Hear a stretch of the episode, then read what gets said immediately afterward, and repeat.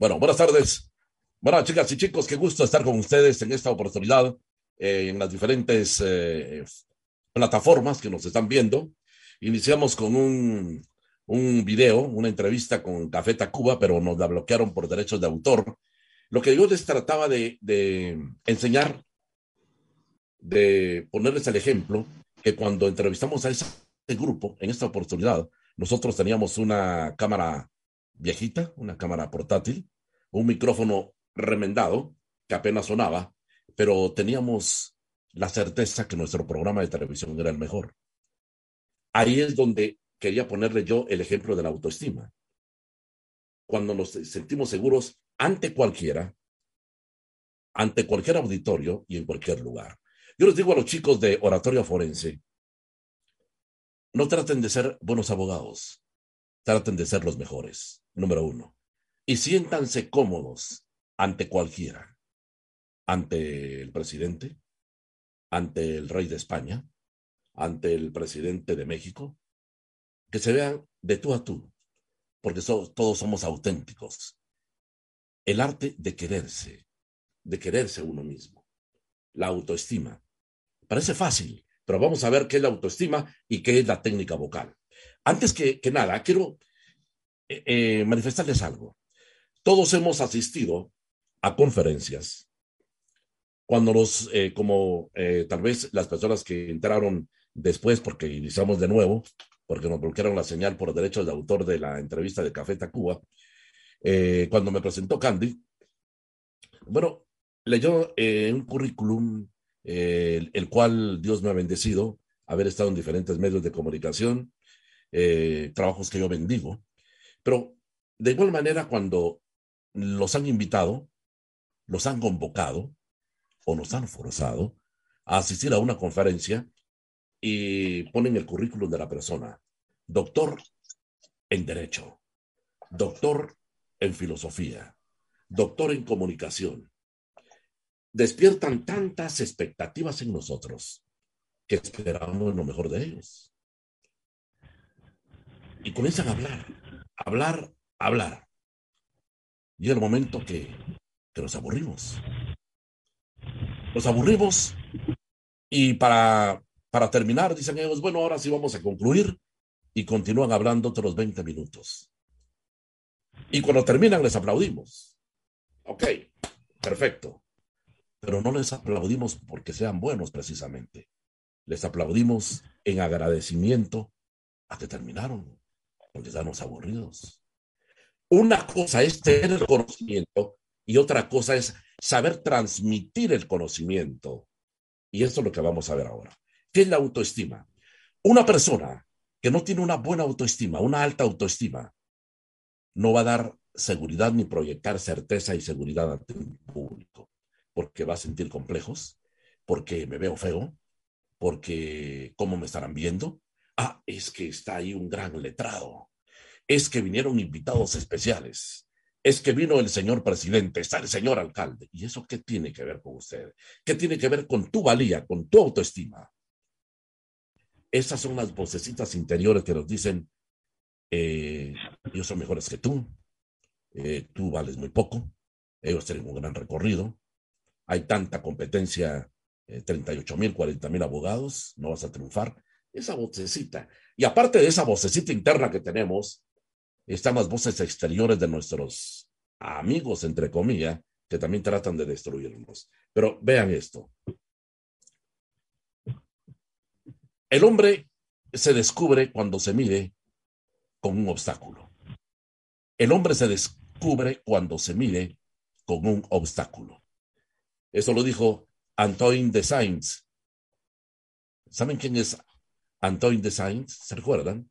El autor de aquel librito que todos leemos en la primaria del Principito. Pero mire, el hombre se descubre cuando se mide con un obstáculo. Si el obstáculo es pequeño, su autoestima va a ser pequeña. Pero si el obstáculo que logra superar es grande, la autoestima va a subir mucho más. Por eso acepte los retos. Hay una, cuando estuvimos en España, dos comparato. Tenemos abierto un micrófono, me parece, ¿verdad?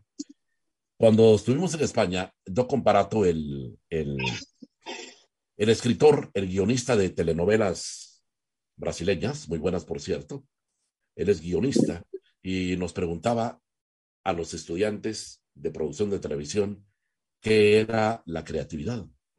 Y todos dijimos innovar, crear cosas nuevas, eh, tomar la iniciativa. Y él nos dio una definición que yo suelo usar mucho en la vida. Es el abandono de toda seguridad, la creatividad. El abandono de toda seguridad. Yo voy a ir a pedir ese trabajo, pero tal vez no me lo dan y me va a sentir degradado, me va a sentir rechazado. Voy a pedirle a una persona que vaya a cenar conmigo y si me dice que no, me va a seguir herido. No, arriesgue a hacer las cosas. Arriesguese a poner un bufete. Arriesguese a dar una conferencia ante una persona que sea eh, un doctor en derecho. Pero usted superó ese obstáculo y va a sentir mucha satisfacción. Pero si lo rehuye, nunca va a saber los resultados de eso. Por eso el hombre se descubre cuando se mire con un obstáculo. ¿Qué clase de obstáculos ha superado usted en esta semana? ¿O hemos tenido la rutina diaria? Fíjese que a veces yo oigo colegas en mi campo, yo tengo 30, 40 años de trabajar en radio. Yo tengo 40 años de trabajar en televisión. Ah, qué bien, excelente. ¿Y qué hace? Hago tal y tal cosa. ¿Y qué más? No hacen nada, no hacen nada distinto. Venimos haciendo lo mismo 20, 25 años.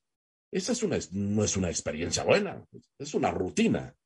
Y a veces incluso haciendo las cosas como no deben hacerse, como las hizo el jefe, que el jefe no sabía hacerlas, pero tenemos que hacerlas así, con, porque el jefe nos manda. Puede ser una mala experiencia. Y puede venir una a una persona nueva, no importa la edad, pero que lo que nosotros nos llevamos en 20 años, él lo hace en dos años. ¿Qué cosas nuevas ha hecho usted en este último mes que no había hecho en su vida? ¿Qué obstáculos ha superado? Ahí es donde viene la autoestima. Vivir sin conocimiento de uno mismo es como vivir en las sombras.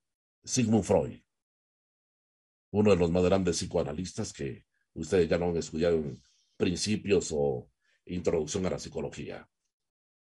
Vivir sin el conocimiento de uno mismo es como vivir en las sombras.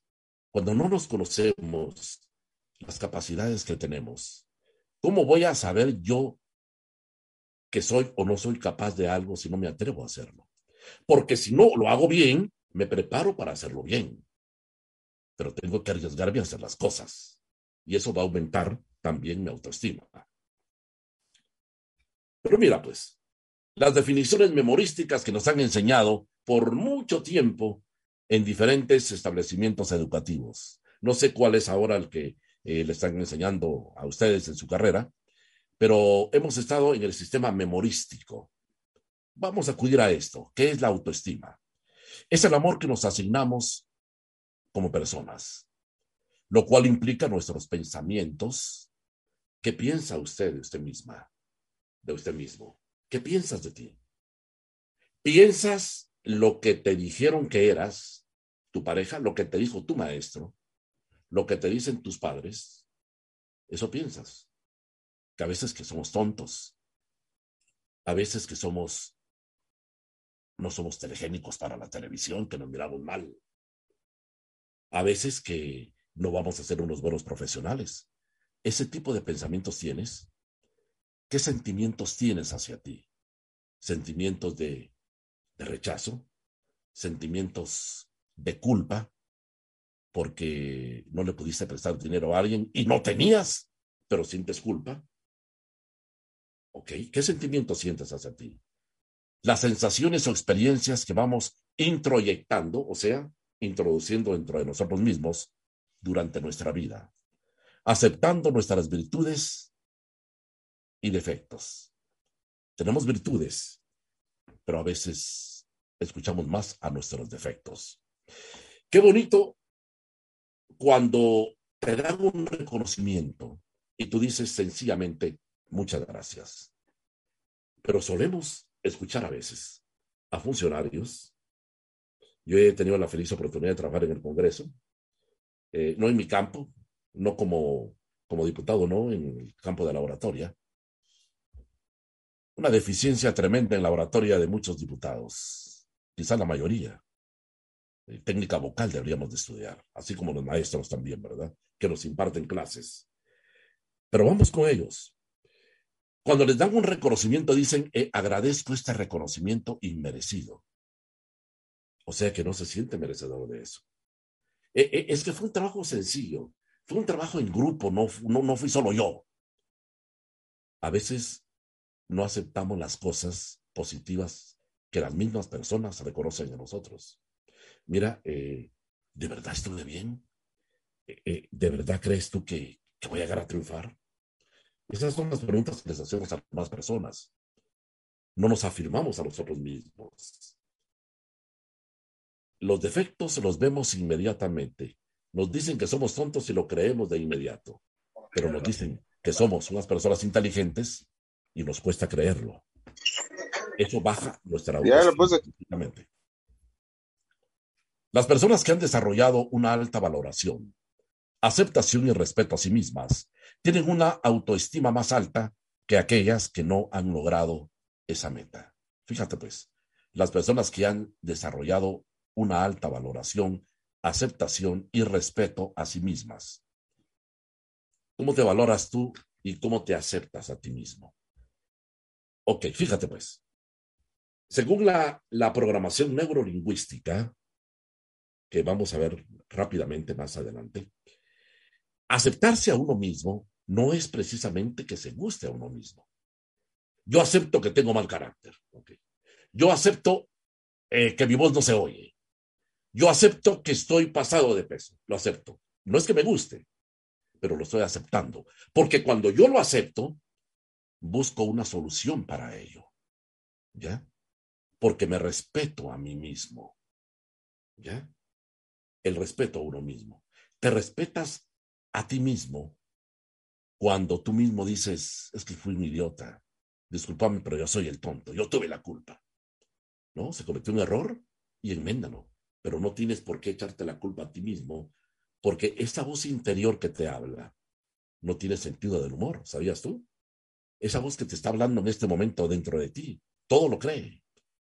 Todo lo que tú le digas lo cree, todo lo que piensas tú lo cree. Él no tiene sentido del humor no tiene sentido del humor. Entonces, el arte está en tener pensamientos hacia nosotros y sentimientos positivos hacia nosotros. El llegar a donde queremos llegar. Has llegado tú a donde has querido llegar y si no, pues lucha por hacerlo. Ok.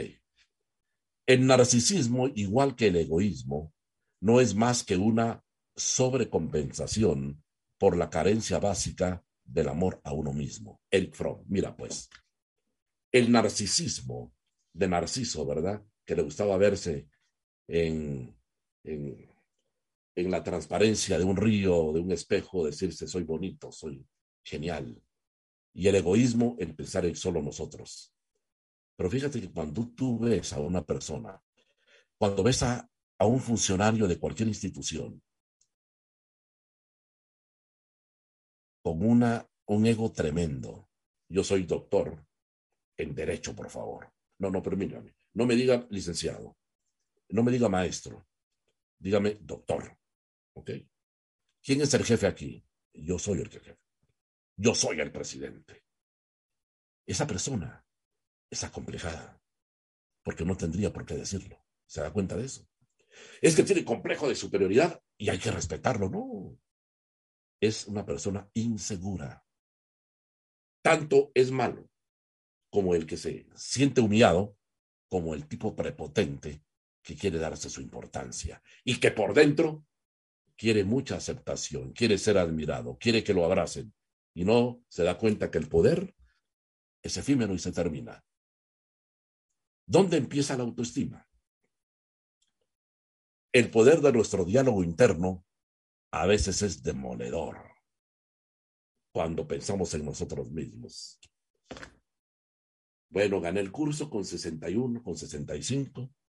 Voy a conseguir trabajo, no. mi bufete irá a funcionar o no, quiero entrar a trabajar a tal lugar o no.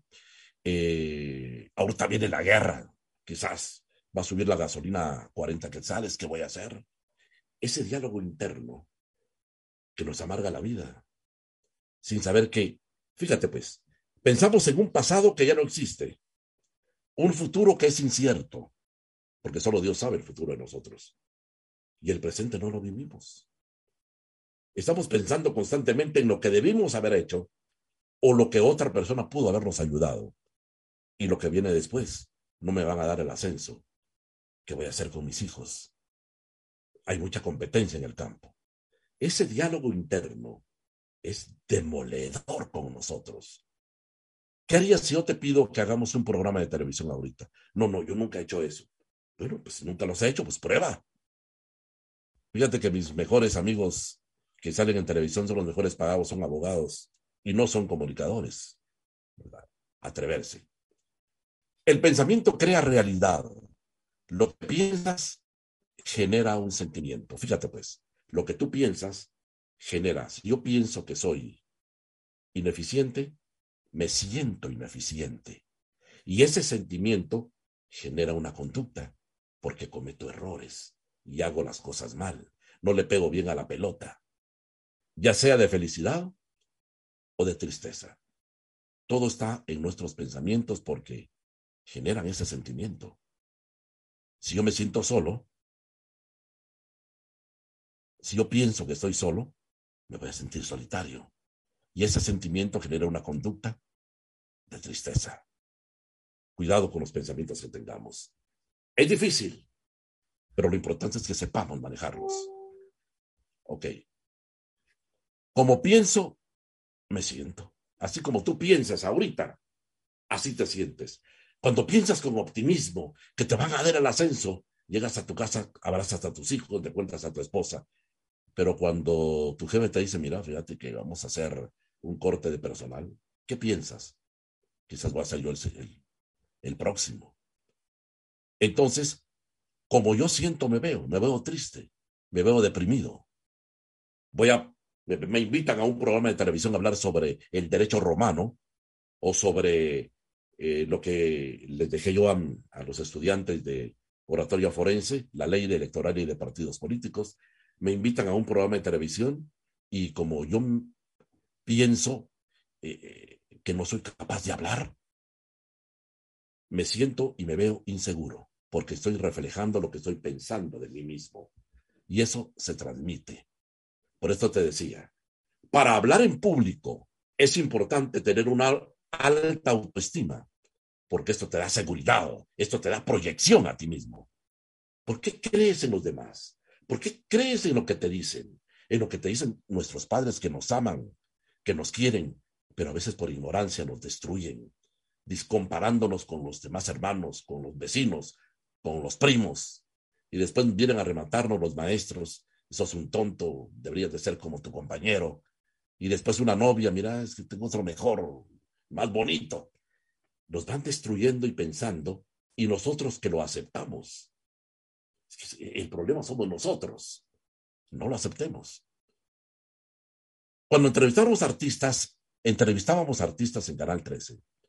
Tuvimos la feliz oportunidad, disculpan que les ponga el ejemplo, de entrevistar a Selena, entre Ricky Martin, a todos los artistas que venían. Como Café Tacuba, que ahorita me la bloquearon porque no teníamos derecho, ¿verdad? Pues tenemos una cámara sencilla, remendada, un micrófono que a veces nos fallaba. Pero nosotros mismos reflejábamos, pensábamos que éramos buenos. Nos sentíamos así. Y ante Talía y Patti Manterola se quedaba viendo al equipo, pero cuando nos miraban a nosotros decíamos, les voy a dar una entrevista porque debe ser buen programa. Se olvidaban del equipo, ¿verdad? Por eso les inicié precisamente una entrevista de Café Tacuba, que no la pudimos ver. ¿Por qué no la bloquearon? Modificar pensamientos, sentimientos y conducta. Tu autoescucha. Escúchate a ti mismo. Tú eres, fíjate, el psicólogo y el psiquiatra nos aconsejan, nos dan una terapia pero la decisión es nuestra. Transformar lo negativo en positivo. Ah, pero, pero, me despidieron del trabajo. La, la, pareja me dejó. El jefe no me voltea a ver. ¿Cómo voy a, ¿Cómo voy a transformar eso negativo en positivo? Nos preguntamos. No preguntes qué te pasa, sino para qué te pasa. Fíjate que solo con ese cambio que hagas, yo lo he experimentado. Yo como tú he tenido rechazos, he tenido llamadas de atención, me han despedido de trabajos. Yo trabajé en una, una cadena radio que tanto quiero, como quiero mucho y bendigo a Canal 11 donde trabajo, Emisoras Unidas. El dueño, el mayor Alchila, ahora dueño de, de Canal Antiguo, no sé si lo ves allá en, en Shela, me despidió. ¿Por qué me despidió? Por ineficiente. Porque yo no podía ser jefe. Yo me hacía amigo de los subalternos y yo no les podía llamar la atención, ¿verdad? Pero transformé eso negativo en positivo. Porque le dije, le doy la razón, mayor, pero deme otra oportunidad. No, Carlos, no. Usted lo que le gusta es estar abrazado de Yuri, de, de, de Chayán, de, llegó por primera vez, vino a Luis Miguel a Guatemala. Y eso me gustaba a mí, ese era mi campo. Pero no, deme otra oportunidad, deme otra oportunidad. Y me la dio. Y me di cuenta de que un jefe no debe ser eh, sumiso, tampoco debe ser un, un capataz. Transformar lo negativo en positivo. En lugar de decirte, ¿por qué me pasa eso? Pregúntate, ¿para qué me pasó eso? En lugar de decirte, vi a mi pareja con otro, ¿qué me pasó? ¿Para qué te pasó? Para que la conocieras, lo que te venía después si seguías. Posiblemente esa empresa donde tú estabas resultan mejores oportunidades, pero no vemos lo positivo de las cosas. La comparación. Mira, mira, mira, pues. Tú te comparas con un estudiante de la Universidad Javeriana de Colombia, donde tuve la oportunidad de estudiar argumentación jurídica que tú debes de llevar en tus cursos. Tú sabes más que yo. Yo lo llevé de una forma, de grosso modo, para la clase de oratorio forense. Pero cuando uno, cuando tú te gradúes y te comparas con, con un magistrado, Claro, él tiene más experiencia, más recorrido, tiene más edad que tú. Pero tú tienes más juventud. Pero tú tienes, puedes hacer las cosas diferentes. Somos únicos en la vida. Yo le doy gracias a Dios por tener la voz que tengo. Tal vez no sea la mejor. Hay personas distintas a mí. Pero me siento feliz. Me siento feliz con ustedes. Me encanta dar oratoria forense y, respeto a los otros catedráticos, tanto de la San Carlos como de las privadas, que dan oratoria forense, no dan los mismos contenidos que yo doy, pero los respeto. Hay que respetar a, mira, hay que respetar a todos, pero no rendirle pleitesía a nadie. A veces los vemos muy arriba. ¿Y por qué? Si tú eres único, si tú tienes lo tuyo, no te compares con ellos. Somos diferentes, distintos, únicos, irrepetibles. Y valora tus triunfos, ¿verdad? Siéntete satisfactorio de que tú lo lograste, pero de una forma honesta. Cuando se examinan ustedes, no sé, fíjate que no sé. Cuando hay exámenes finales en los salones de clases, suelen dejar una fila de promedio, ¿no es cierto? Para que no se copien. Fíjate que yo en oratoria forense, no lo, cuando había eh, clases presenciales, nunca lo hice. ¿Sabes por qué? Porque yo les decía a ellos, usted puede ganar con 100 puntos copiando, puede ganar con 80 o 90 copiando, pero no va a ser triunfo. Va a ser un fraude y me pueden engañar a mí, pero no te puedes engañar a ti mismo. Decir, sí, gané, pero ¿cómo obtuve el ascenso? Sobornando. Ese no es un triunfo. Ese no es un triunfo verdadero. Pero cuando con tus propios esfuerzos te gradúas, estudias, no compras una tesis a cinco mil quetzales, pasas los exámenes, que es una de las fortalezas de la San Carlos en derecho, los eh, público y privado, esos exámenes durísimos. Qué satisfacción. No vas a sentir valor por ti mismo. Esas son las cosas que elevan nuestra autoestima. ¿Cuál es el perfil de la persona con baja autoestima? Fíjate, pues, Ponle atención a esto porque es muy importante cuando las personas creen ser superiores a nosotros y lo que tienen es complejo o bien nosotros. La persona que tiene una baja autoestima siente que vale poco y espera que los demás le asignen un, le asignen un valor. Hay quienes necesitamos a que nos digan, excelente trabajo, lo felicito, y que el jefe nos abrace, ¿verdad? Que el jefe nos invite a la mesa donde está comiendo. ¿Y por qué? Hay que respetar al jefe. Pero que yo coma en la mesa de él no significa que yo va a valer más o menos que los demás. Es criterio de él. Es criterio de él. Él tiene sus eh, allegados, su petit comité, pero yo no me voy a sentir mal por eso. Acepta actitudes como el engaño, el maltrato y desprecio de los demás. Baja autoestima. Cuando te engaña tu pareja, y tú la perdonas. E, e, e, es que yo tuve la culpa. Hasta como dice una canción, no te he visto con él si lo, si lo juras tú. O sea, nos engañamos a nosotros mismos. Aceptamos un maltrato de una persona. Porque dice uno, eh, eh, eh, mal con ella y peor sin ella. Aceptamos a que nos traten. Compramos amor a veces, compramos afecto despreciamos desprecio de los demás. Un jefe que desprecia a sus subalternos tiene baja autoestima, porque nadie puede dar afecto si no lo tiene por sí mismo. Se da cuenta que la persona más valiosa es la persona más humilde, la persona que lo va a tratar mejor a usted. Y no el jefe, el dos déspota que lo insulta. Y mucha gente, fíjate, yo he trabajado en medios donde me dicen de que el jefe que los maltrataba, que era una M, el trabajo que hacían, que les decían que es esto, ese es buen jefe para ellos. Excelente, eh, tengan cuidado. Trabajé en una institución donde hay magistrados y decían que una magistrada era exigente y trataba mal al personal. Era buena, pues era la mejor. Pues, decía miren, qué baja autoestima. Yo no dejaría que me trataran así. Claro, hay valores y hay necesidades pero también hay una gran necesidad de tu dignidad como persona. ¿Ok? Se asume como víctima. Es que a mí nadie me pone importancia. A mí no me invitan a los cumpleaños. No te invitan, no te invitan. ¿Por qué vas a valer menos que los demás? No te dieron eh, el ascenso.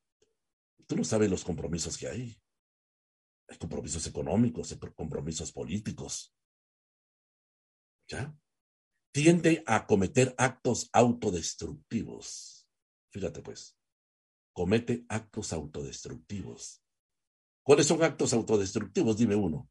El alcoholismo es un autodestructivo. La prostitución. Y no precisamente a una, a una casa especial. Hay diferentes tipos de prostitución, porque tiene una baja autoestima y tratan de compensar eso con ese tipo de actos que lo que hacen es destruirlos más. Una persona con baja autoestima, alcohólico, que todos hemos tenido en la familia, más de alguno, y que le pedimos a Dios que salgan de eso, se están autodestruyendo y tienen una muy baja autoestima.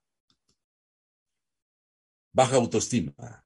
Busca el reconocimiento de otros mediante ostentación de cosas materiales busca el reconocimiento de otros. Fíjate pues, mira, cuando a ti te dan cuando tú hagas las cosas, hazlas con cariño, como cuando le damos un regalo a una amiga, a una novia o a una esposa quizás, pero no esperemos nada a cambio, porque eso es lo más inmoral que puede haber. Dar las cosas de corazón, porque siento yo, sin esperar nada a cambio, porque me, nace a mí mismo. Pero yo hago un buen trabajo esperando ser el empleado del año. Fíjate que en Emisoras Unidas se hacía, no sé si todavía lo hacen, yo era jefe ahí cuando se hacía el empleado del mes. Todos los jefes votábamos, ¿verdad? Pero se prostituyó, porque los jefes, como les caían bien, unos empleados los ponían como los empleados del mes. Y lo, eso creó mucha enemistad, mucha envidia. No, eso no se merece. Imagínate que a quién ponen a el empleado del mes, pero otros iban tras eso. Tenían una baja autoestima que el que le dieran una plaqueta o un diploma el dueño, se sentían satisfechos. Necesitas tú eso. Ostentación de cosas materiales. Mira mi carro, mi carro nuevo, mi camioneta. Mira mi reloj. Me contaban un abogado ayer que, otro abogado que en paz descanse, dice que le dijo a unos colegas en un despacho, miren muchacho, se quitó un Rolex y lo tiró en el, en el escritorio. A ver si ustedes llegan a donde yo he llegado. Busca el reconocimiento de otros mediante ostentación de cosas materiales. Es eso, baja autoestima. Usualmente crece en familias en donde enfrentan sentimientos de inutilidad, críticas y el castigo. Les reitero, nuestros padres nos amaron o nos aman todavía, pero por su ignorancia nos criticaban. Nos decían que éramos inútiles y nosotros lo creímos. Y de grandes seguimos teniendo esa idea. Vienen, nos rematan los amigos y los profesores también, ¿verdad? O los profesores que hacen a veces propuestas indebidas, indecorosas, ¿verdad? A través de quejas y críticas busca atención y simpatía de otros. Mire esto, qué interesante. A través de quejas, mire, mire, mire, mire, eh, hay quienes en todas las empresas, hay quienes van con chismes con el jefe para buscar su simpatía, para que lo tome en cuenta y diga esa persona me informa bien. Solo chismes y a veces son calumnias. Baja autoestima, hay que ganarse el trabajo con eficiencia. Cuando usted contrate, cuando ustedes sean jefes o son jefes y contraten a un amigo, la mejor forma como va a quedar su amigo con usted no es regalándole cosas, no es aceptando una cena con su subalterna, no, es con un trabajo eficiente. Si no tiene una baja autoestima. Si una chica tiene que ir a cenar con su jefe para mantener su trabajo tiene una muy baja autoestima y poca dignidad, pero es feliz, supuestamente, una felicidad artificial. Tiene necesidad compulsiva de llamar la atención. Ok, entra, se viste para los demás, no porque le gusta. Corbatas de seda, trajes a la última, el vehículo tratan de que lo vean, eh, pero trata de llamar la atención compulsivamente. Baja autoestima. No olvide eso. Suele interrumpir de manera inapropiada para que los demás se fijen en lo que está haciendo. Mire, permítame, permítame, eh, señor gerente, fíjese que yo estoy preparando un proyecto especial que va a ser impactante. Pero después comenzamos con ustedes. No, pero quería solo que, que supieran, ¿verdad? Llamar la atención. Baja autoestima. Muestra temor excesivo a equivocarse, inseguridad en sí mismo. No, haga las cosas. Podemos equivocarnos y volvemos a repetirlo. Ahorita estoy grabando unas eh, documentales para la televisión educativa española con unas señoritas y, temor porque se equivocaban. Se, se equivocaron, pero vamos a volver a grabar. Y ahora ya, ya no tienen ese temor confía poco en sí mismo y tiene una actitud desafiante y agresiva. Fíjate pues, ¿has visto tú una persona agresiva y desafiante? Baja autoestima. Cree llamar la atención gritando, subestimando a la gente. No, no, permíteme. Aquí el 5% me gana de los estudiantes, porque mi clase no me la ganan todos.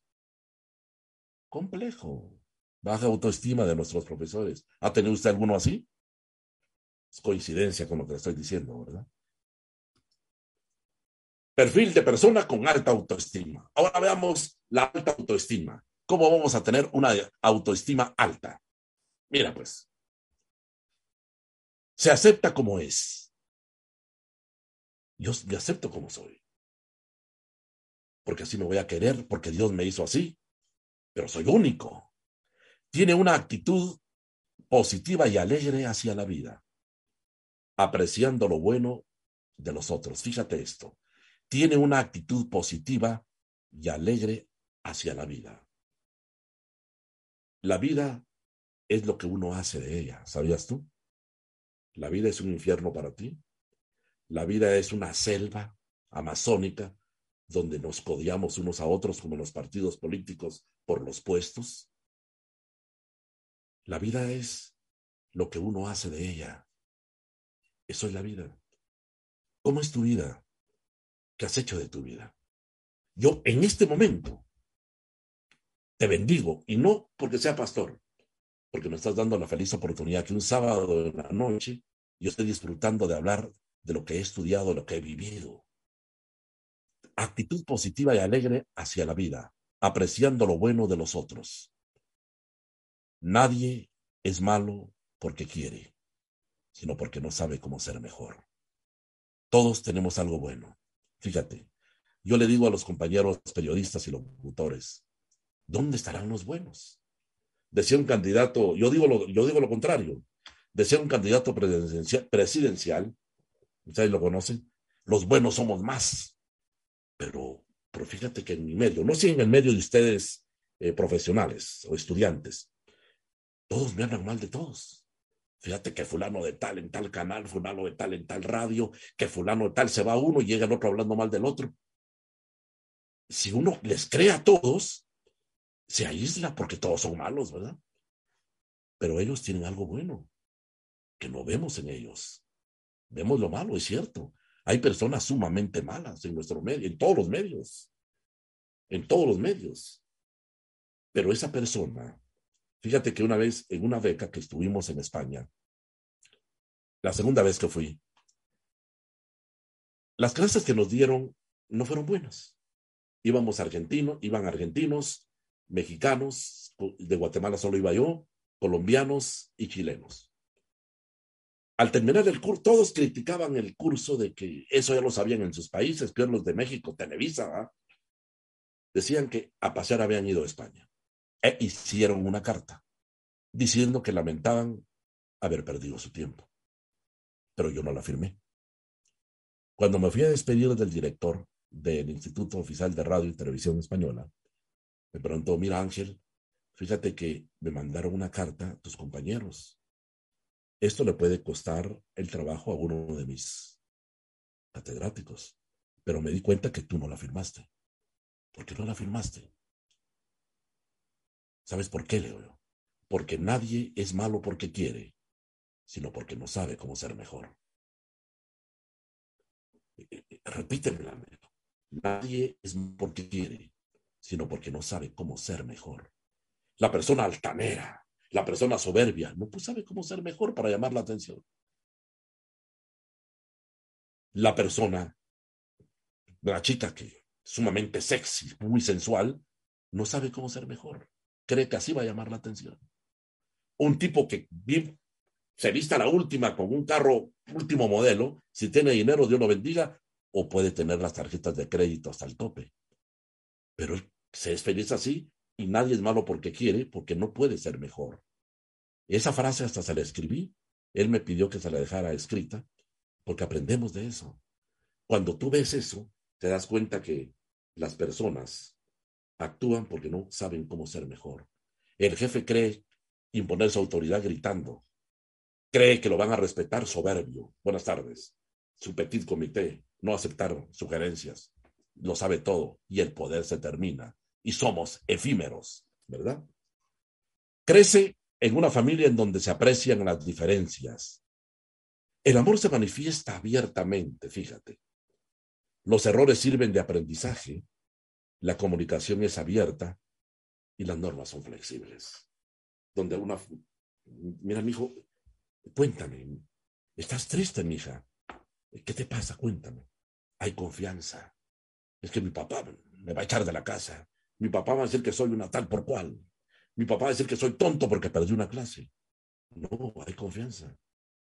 Averiguar la razón por la cual, la causa y no las consecuencias de la actitud, ¿verdad? Ok. Es capaz de fijarse metas y demorar la gratificación con tal de conseguir sus propósitos. Se fija metas y demora la gratificación. ¿Qué quiere decir eso? Que tiene que esperar. No hay saltos. No hay extravíos para el éxito a veces, a menos que lo hagamos de una forma inmoral, como yo quise hacerlo cuando quería tener un canal de televisión y una radio, que tuve que sobornar a los que daban las frecuencias.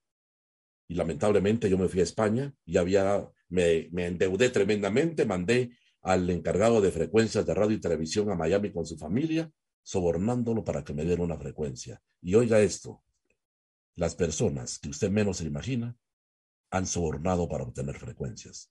Y ahí me quedo porque me puedo meter en problemas, ¿verdad? Yo no lo obtuve porque me fui a España y la ley cambió. Ahora es por medio de, de subasta pública, ¿verdad? Las frecuencias de radio y televisión. ¿Pero por qué? Porque quise tener éxito de una forma rápida. Usted quiere tener dinero rápido, volverse millonario, narcotráfico, obviamente, ¿verdad? Obviamente. O tal vez político, quizás, ¿verdad? Responsable de su tarea. Fíjate pues, eres servicial, no servil, aparte servicial. Si usted me pide en la calle, una vez que le empuje su carro, si yo soy el jefe y usted me pide que le vaya a su almuerzo porque está en una cabina y no puede moverse, yo lo puedo hacer. ¿Eso es servicial? No es ser servil. No es ser servil con el jefe como que quiera, ¿verdad? Que el jefe haga lo que quiera con uno, que lo trate como quiera, y aún así uno ser servil con el jefe. Y el jefe lo sabe. Y el jefe sabe que las cosas importantes no se las va a dar a usted porque usted es servil. No es eficiente, es servil. Se enfrenta al mundo con mayor seguridad. Se relaciona con personas positivas. Personas positivas. No somos cómplices de las personas que destruyen. No tiene miedo a desarrollar sus habilidades. Fíjese que yo siento que me decían algunas estudiantes, fíjate que a mí siempre me gustó hablar en televisión, pero no me animé. ¿Pero por qué no? Estudias derecho. Me decía Jonathan Viale, un eh, periodista argentino, cuando eres periodista y sabes derecho, eres una bomba, porque tienes mucha cultura. Y, la política y el derecho con, con el periodismo se combinan muy bien. Alta autoestima. Es asertivo expresa sus opiniones. E, es que me dio pena porque eh, podían pensar mal de mí mi jefe porque no fui sincero. No, sea asertivo. Asertivo. Expresar nuestras opiniones honestamente, respetando las de los demás. Eso es ser asertivo. Yo voy a darte mi opinión. Por ejemplo, si tú me dices, el periodismo en Guatemala es objetivo, yo te digo que no es objetivo porque todo medio tiene sus intereses. Pero voy a respetar si tú piensas que hay objetividad. Acepta retos, se arriesga y prueba cosas nuevas. Te repito, ¿qué cosas nuevas has hecho tú el último mes? Solo la rutina. Tus clases, tu trabajo, tu familia. Tus clases, tu trabajo, tu familia, tu pareja. Pero ¿qué cosas nuevas autoestima. Me encantan los retos. ¿Has oído esa persona tú? Sí, vámonos, ok, hagámoslo. No, no importa. Podemos fallar, pero lo intentamos de nuevo. Alta autoestima. Da prioridad y jerarquía a los intereses propios, no perjudicando a nadie. No, primero él. Eh, eh, primero él porque, porque él se lo merece y yo no me lo merezco. No. Prioridad lo mío, pero respetando, no perjudicando a los demás, no pasándose a atraer a los demás tampoco. Si tú te mereces esa, ese ascenso por antigüedad y por capacidad, pelealo, porque estás en lo justo. Pero si no, no lo hagas, porque perjudicas al que sí se lo merece. No lastima, humilla o devalúa. ¿Has tenido tú, entre comillas, amigos que, que te lastiman sarcásticamente? haciendo bromas de uno, ah, el gordo, ahí viene el gordo, ¿va? Y todos riéndose. Lo humillan o lo devalúan y todavía siguen siendo nuestros amigos. Evita perjudicar sus relaciones interpersonales mediante la violencia. No permite que los demás lo maltraten. El maltrato, maltrato psicológico, las críticas que te dejan plantado. Y tú lo aceptas. ¿no? no tengas pena, otra oportunidad. Y te vuelven a dejar plantado. No. Corta de llano por ti mismo, por tu autoestima. ¿Ya? Todavía no hemos entrado a la técnica vocal. Habla de logros y fracasos de forma directa, en forma directa y honesta, por lo que se siente competente para vivir las exigencias y desafíos de la vida. Ok. Yo hablo de que fracasé, me equivoqué con las frecuencias, pero seguí adelante. Estuve deprimido un año, totalmente. Las últimas frecuencias que el señor Álvaro Arazú se dio, que en paz descanse, que fue cuando cambió la ley, fueron las de Harold Caballeros, que era la, la estereovisión, ahora es la tronadora, porque vendió las frecuencias, y la de Alfred Cashmere, que ahora se llama la infinita. Como no me conocía, solo faltaba la firma de él, y no me firmó porque yo no, no era su amigo, ¿verdad? ¿Ok? Son experiencias durísimas para uno. Ahora vamos a ver la técnica vocal. Ojalá que nos dé tiempo. Vamos a cerrar pantalla y vamos a ver, por favor, la, lo que es la técnica vocal. Vamos a, a compartir pantalla. Compartir pantalla acá. Técnica vocal. Ahí me avisan, por favor, cuando esté ya en pantalla la diapositiva, porque yo la miro aquí. Vamos a saltarnos estos. Ya está en pantalla por la, la diapositiva. ¿Me puede decir Luis, Harold o Candy, por favor?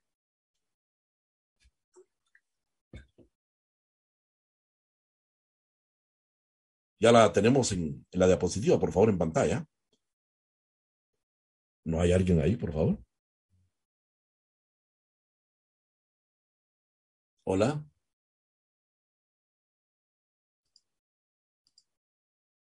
Ok, muchas gracias, sí, Candy. Ya, yo esperaba su voz. A mí me gusta más comunicarme por medio de la voz. Incluso con WhatsApp casi no escribo. Hablo más que escribo.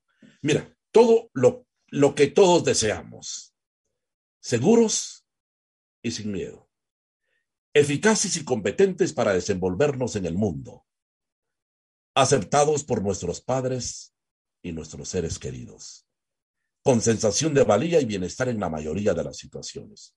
Pero ¿cómo lo logramos? Como los políticos, ¿verdad? Lo mismo siempre, la educación, la seguridad y la salud pero no dicen cómo. Alguien dijo ahí que el bono, el bono 15, ¿y de dónde iba a sacar el dinero? Nunca lo dijo, ¿verdad? Ok. Entonces, miren, las claves de la oratoria. Fíjate pues, hay unas claves para la oratoria. Nada tan estúpido como vencer. El verdadero triunfo está en convencer.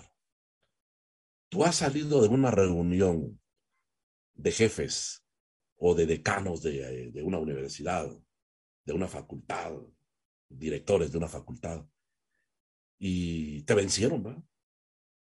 Todos estuvieron en desacuerdo contigo, pero no te convencieron.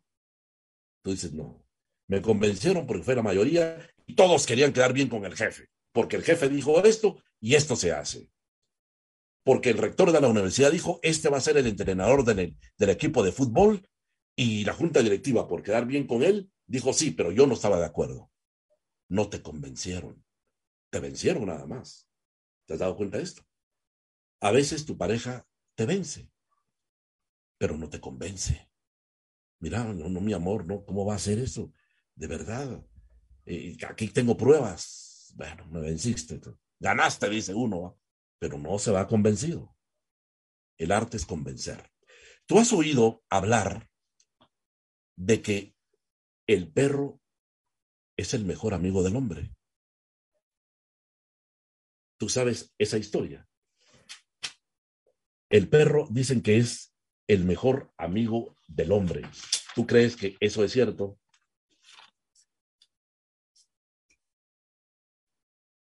Fíjate que hay un abogado en el año 1840, Graham Best. A él se le debe esa, esa frase. Graham Best era un abogado, un abogado que defendió los derechos del dueño de un perro. De ahí viene la palabra de la frase, el perro es el mejor amigo del hombre. Y quería leerte lo que este abogado dijo, que era una de las claves de la oratoria. Solo fíjate lo que, lo, lo que pasó. Sucedió de que a una persona le mataron su perro y el dueño demandó a ese al que había matado su perro y contrató al abogado Graham Best. todos dijeron, qué loco, pues, ir a, demandar a alguien por la muerte de un chucho, de un perro. Pero él les comprobó por su medio de su oratoria y su voz que tiene que ser convincente, que tiene que ser persuasiva y tiene que deleitar. Quiero leerte esto para que veas lo que dijo este abogado, porque tú eres, vas a ser abogado o eres abogado y abogada. En la defensa, en, en la acusación, el jefe Graham Best dijo esto. Señores del jurado, el mejor amigo que un hombre puede tener puede volverse en su contra y convertirse en su enemigo. Su propio hijo o hija, a quienes ha criado con amor y atenciones infinitas, pueden demostrarle ingratitud aquellos que están más cerca de nuestro corazón, aquellos a quienes confiamos nuestra felicidad y buen nombre, pueden convertirse en traidores. El dinero que un hombre puede tener también puede perderlo. La reputación de un hombre quedará sacrificada por un momento de locura y debilidad. Las personas que están dispuestas a caer de rodillas para honrar nuestros éxitos serán los que arrojen la primera piedra cuando el fracaso coloque nuestro sobre nuestro porvenir. El único, absoluto y mejor amigo que tiene el hombre en este mundo egoísta, el único que no le va a traicionar o negar, es su perro. Señores del jurado, el perro de un hombre está a su lado en la prosperidad y en la pobreza, en la salud y en la enfermedad. Dormirá en el frío piso donde sopla el viento y cae la nieve, solo para estar junto a su amo besará la mano que no tenga comida para ofrecerle, lamerá las heridas y amarguras que produce el enfrentamiento con el áspero mundo. Si la desgracia, de, si la desgracia deja a su amo sin hogar y amigos, el confiado perro solo pide el privilegio de acompañar a su amo para defenderlo contra todos sus enemigos. Y cuando llega el último acto y la muerte hace su aparición, y el cuerpo es enterrado en la tierra fría, no importa que todos los amigos hayan partido, allí junto a su tumba se quedará el noble animal, su cabeza entre sus patas, los ojos tristes pero abiertos y alertas, noble y sincero, más allá de la muerte.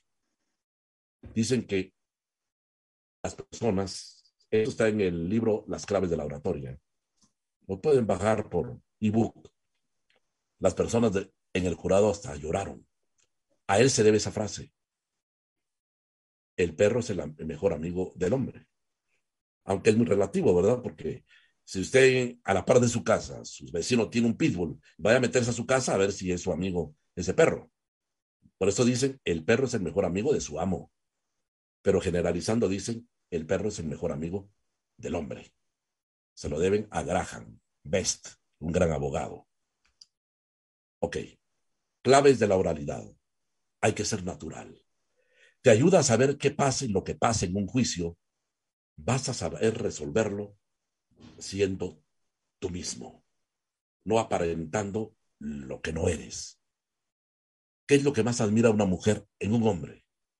Que sea como es, no fanfarrón, no mentiroso, por lo menos la mayoría. Algunas no, ¿verdad?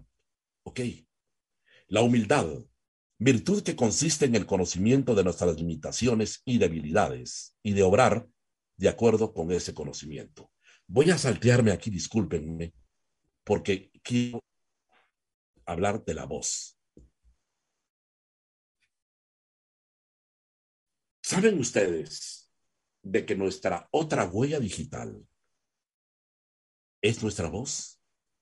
Nada revela tan fiablemente el carácter de una persona como su voz.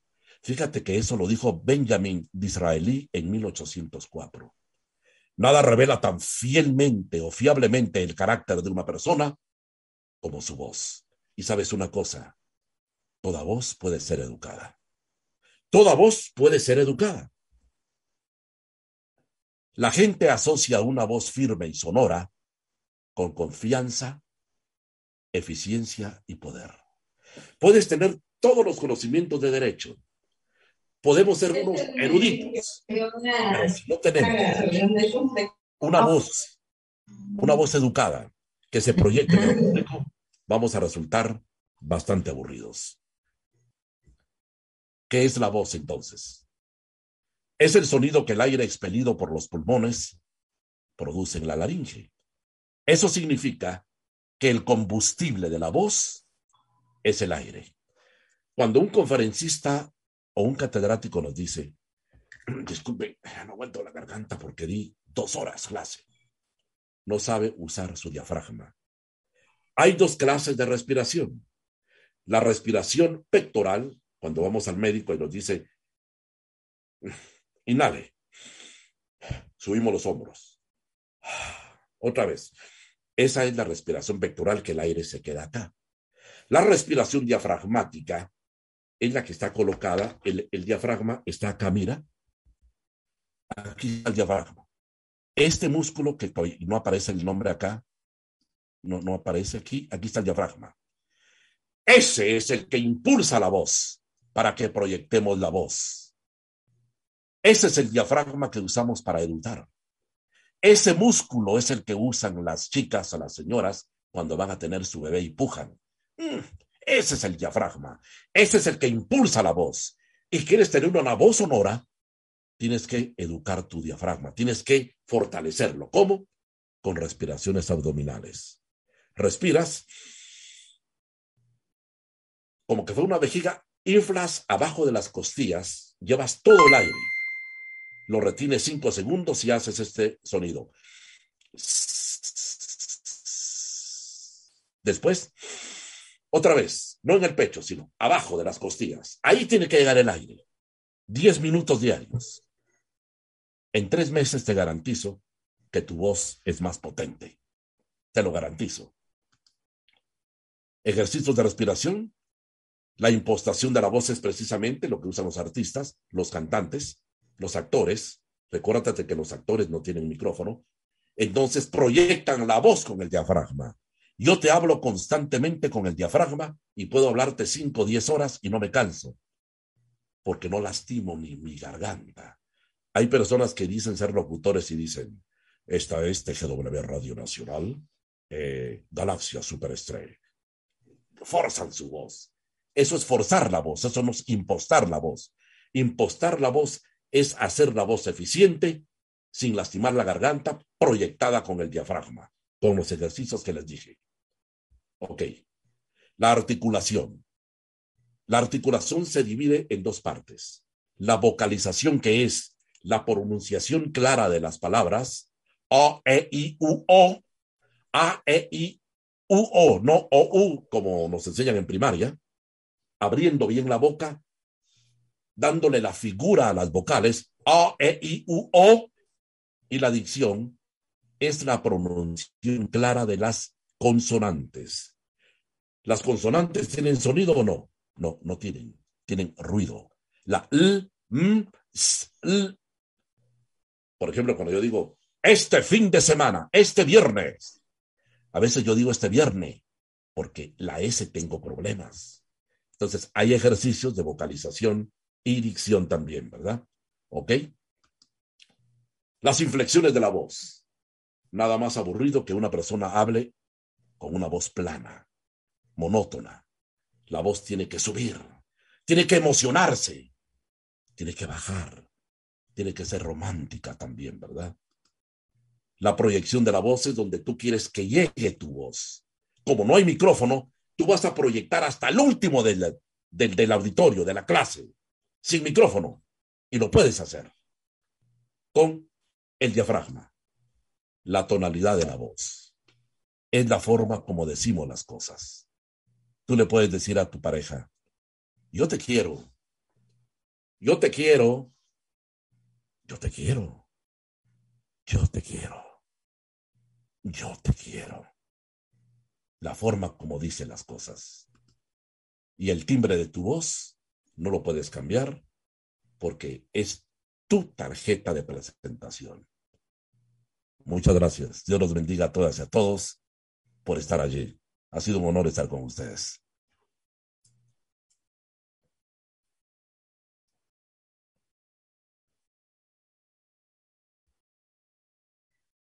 Ya finalizamos, Luis.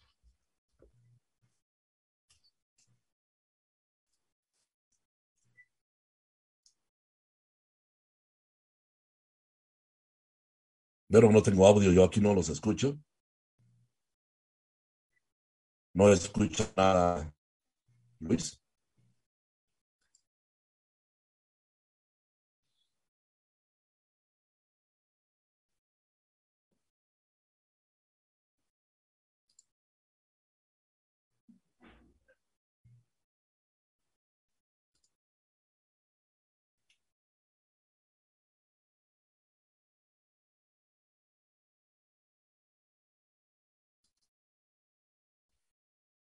No tengo, no, no tengo sonido acá de nadie. No sé si me están escuchando ustedes ahora, porque yo no tengo sonido de Luis, ni de Harold, ni de Candy tampoco.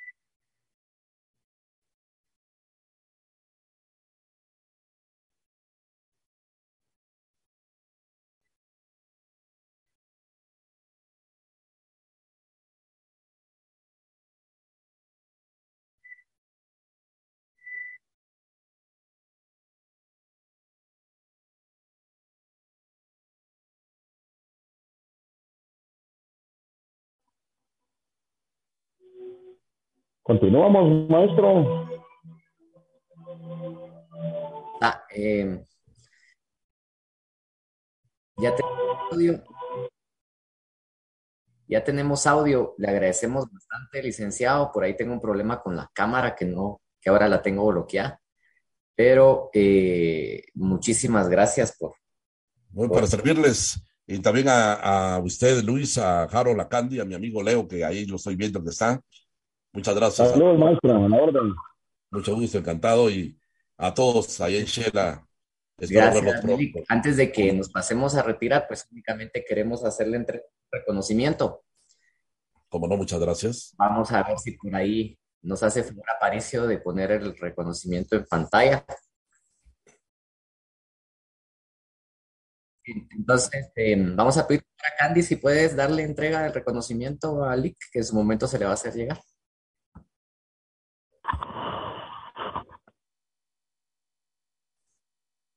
Muy buenas noches. A continuación, le presentamos el presente diploma al licenciado por tan excelente ponencia dada esta noche. Voluntariado, Ayuda Solidaria Universitaria, ASUCUNUC y Asociación de Estudiantes el Derecho del Campus Central otorgan el presente diploma de agradecimiento al licenciado Ángel Carlos Flores Hernández por la ponencia magistral en la conferencia virtual La técnica vocal y la autoestima en el abogado, desarrollada en la plataforma Zoom y Facebook Live, dada los 19 días del mes de febrero del año 2022. El presente diploma contiene las presentes rúbricas de Aparicio García, coordinador de voluntariado Ayuda Solidaria Universitaria, y Diego Villanueva, presidente de la Asociación de Estudiantes en Derecho AED Campus Central. Le otorgo la palabra a Luis para, para que continúe con la Gracias, Candy. Este, Lick, pues para nosotros es un gran gusto. Nuevamente se lo reiteramos. A, Gracias. Este, le vamos a hacer llegar en su momento virtualmente el, el diploma. Va con mucho agradecimiento por esta excelente ponencia. Nos disculpamos ahí por los errores eh, técnicos que han habido, pero gracias a Dios, pues eh, dimos por concluida la, la conferencia. El uso de la palabra para que se despida de la audiencia. Bueno, muchas gracias a ustedes. Es un honor a los amigos que se conectaron por las diferentes plataformas. Como les eh, reiteré, lamentablemente no vimos la entrevista de Café Tacuba porque ahí les ponía yo el ejemplo de eh, cómo nosotros con un equipo eh, sencillo teníamos la confianza y la seguridad de que todos los artistas siempre tuvimos la, la premisa con ellos. Y aparte de eso, cuando Cosme dijo de que ellos eran originales, eran ellos mismos, era el éxito de Café Tacuba, era lo que les quería decir a ustedes también, hacer la analogía de que siendo nosotros mismos es como llegamos a triunfar. Así que saludos a, a Lidia, a Marlene, Uh, allá en Shela también está Margot, a mi amigo aquí Lester, eh, también a Leo, a mi amigo Leonardo, y a ustedes también, eh, especialmente a, a, Luis, a Harold, eh, a Candy y a todos los que estuvieron conectados. Dios los bendiga a todos. Para mí es un honor hablar de lo que tanto quiero, como lo es eh, la oratoria, la técnica vocal y la autoestima. Muchas gracias. Feliz noche a todas y a todos. Gracias, Lick. Bendiciones. Feliz noche a todos. Gracias, gracias maestro. Muchas gracias. Gracias. Felicitaciones. Muchas gracias. Buenas noches. Gracias. Gracias, licenciado. Feliz noche. Gracias. Muy amable. Feliz noche. Feliz noche, licenciado. Muchas gracias por su ponencia. Excelente. Igualmente. Muchas gracias. Muy amable. Muy amable por su concepto. Gracias, Lick. Feliz noche. Feliz noche, licenciado.